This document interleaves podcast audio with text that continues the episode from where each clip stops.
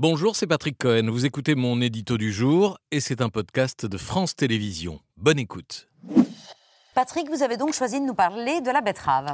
Pas la betterave rouge qui nous a dégoûté de la cantine, qu'on appelle la betterave potagère, mais la betterave à sucre dont la France est championne du monde et la région des Hauts-de-France championne d'Europe avec une densité particulière dans votre chère Picardie. François Ruffin, plus qu'un tiers des betteraves françaises sont picarde, ainsi que environ 40% du sucre français. La betterave est l'un des emblèmes du groupe Les Fatal Picard, qui ont coiffé euh, cette racine avec un bandeau, on va le voir, façon euh, drapeau de Corse. Ils en ont même fait, voilà, avec un, bandeau ah. blanc, euh, comme, mm. comme la, tête de mort sur le, drapeau de la Corse. Et ils en ont même fait des, t-shirts. Et vous-même, François Russin, vous, vous avez mis une betterave dans vos campagnes sous forme d'une mascotte sur pattes baptisée Colérix et qu'on va voir à présent, si euh, la régie veut bien suivre euh, mon texte. Là, voilà, une, voilà, voilà, une manifestation qui s'intitulait Le réveil des betteraves. Le réveil des betteraves. et j'espère que le monsieur enfermé dans la betterave dispose d'un compte pénibilité. Vous avez même, une fois député, euh, tourné une vidéo qui a failli être historique.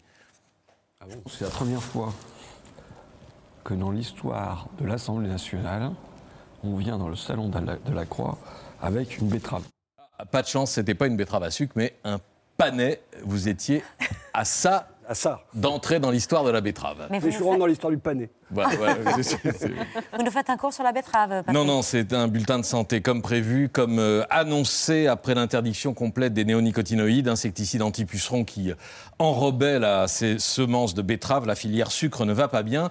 Le groupe Tereos, l'ancien Béguin 7, deuxième producteur mondial, a annoncé hier qu'à cause de la baisse prévue et durable des récoltes de betterave, il va fermer sa dernière sucrerie du Nord à Écodœuvre, près de Cambrai. 120 23 suppressions de postes, près de 300 en comptant les, les saisonniers et les emplois indirects, chauffeurs notamment, le choc dans ce qui était euh, le cœur industriel du Cambrésis.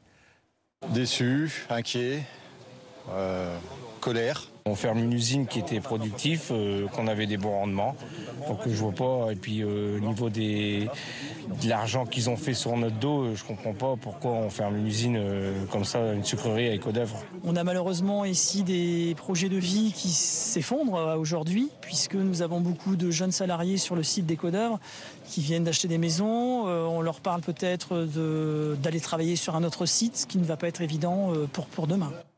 Fin d'une histoire vieille de 150 ans, la sucrerie centrale de Cambrai avait été fondée en 1872, sans doute l'une des plus vieilles raffineries de France, terrible gâchis industriel. Est-ce que c'est vraiment la baisse des récoltes de betteraves qui explique la fermeture de l'usine? Je ne sais pas, c'est ce que prétend Tereos, groupe endetté qui connaît une crise de gouvernance, n'est pas en tout cas la vétusté de l'usine. 60 millions d'euros euh, ont été investis ces cinq dernières années, notamment pour remplacer les chaudières à charbon par des appareils à gaz.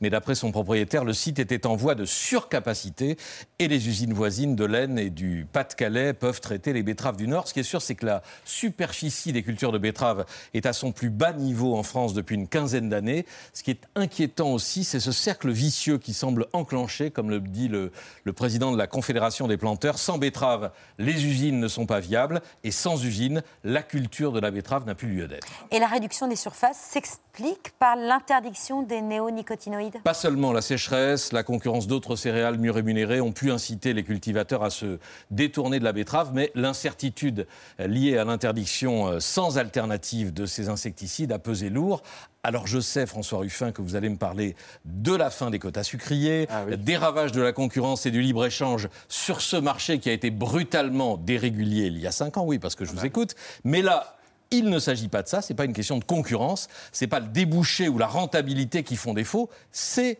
la matière première. D'où ma question entre les néonicotinoïdes que vous avez combattus et la betterave que vous avez soutenue, entre la casse de l'emploi industriel et la reconversion des betteraviers, que choisissez-vous? Non, mais il faut mieux comprendre ce qui s'est passé parce qu'un fléau naturel, là, le puceron, vient masquer un fléau économique qui est la dérégulation et qui a eu des effets beaucoup plus profonds, puisque sur un an, on a vu le prix de la betterave chuter de 50%.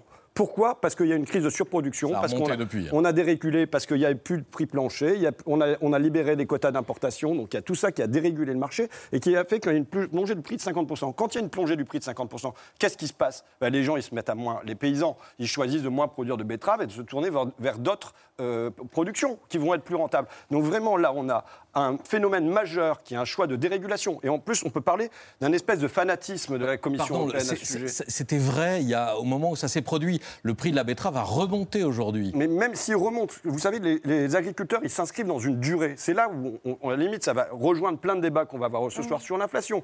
Les agriculteurs s'inscrivent dans une durée. Quand vous dérégulez les marchés et que vous avez du yo-yo comme ça sur les produits, ça empêche de s'installer dans la durée et de se demander qu'est-ce qu'on va produire sur les 2, 5, 10 ans à venir. Donc là, ce qu'il faut, et c'est le vrai choix de société en fait, qu'il nous faut poser aujourd'hui, sur la betterave, c'est un point d'entrée, mais sur les marchés agricoles en général, sur le prix de l'énergie, c'est qu'est-ce qui doit appartenir au marché, qu'est-ce qui doit sortir du marché, dans quelle mesure le marché doit être régulé, doit être encadré. Et là, ce sur quoi il faut se bagarrer, c'est sur une régulation du marché de la betterave. Merci d'avoir écouté ce podcast de France Télévisions. Pour ne rien rater de C'est à vous en audio, vous pouvez vous abonner à tous nos podcasts sur votre plateforme d'écoute favorite dans la rubrique C'est à vous et en vidéo, le replay bien sûr, c'est sur France.tv. À très vite.